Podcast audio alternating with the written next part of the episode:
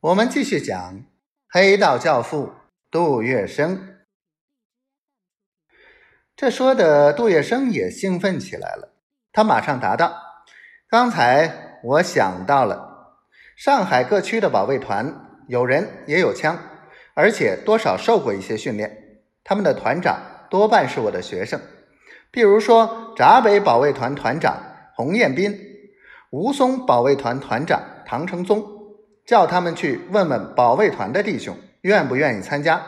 我想找个千把人或许不是问题。对呀，戴笠欢喜的一拍掌，又提醒说：“杜先生，你莫忘了，你还有两员大将。哪两个？陆京士和朱学范。”啊！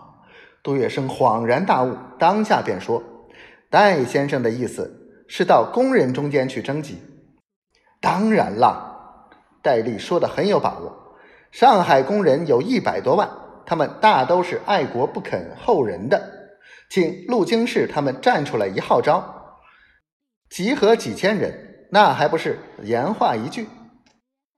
杜月笙与戴笠的一席长谈，便这么奠定了苏浙行动总队、忠义救国军的成立基础。同时，也缔结了杜戴两人生死不渝的真交情，使戴笠成为杜月笙一生之中最亲密至切的好朋友。其实，做任何事情，把握住时势，紧跟住主流步伐，是杜月笙一贯的风格。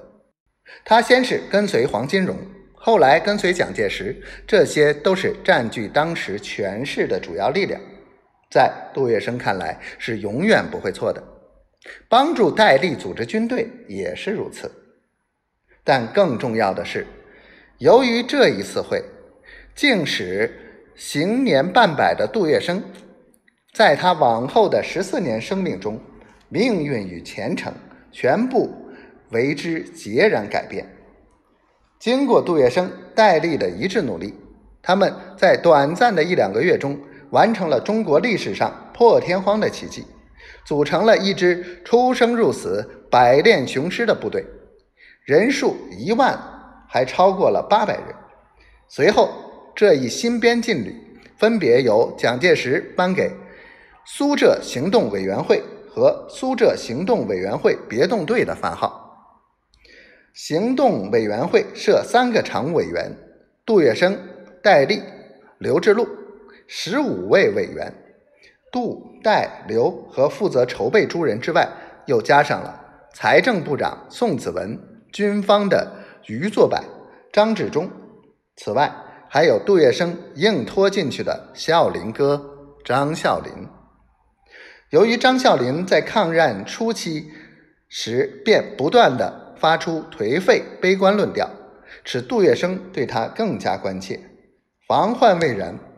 杜月笙呢是想法是先把他的名字列入委员名单，免得他果真落水当了汉奸。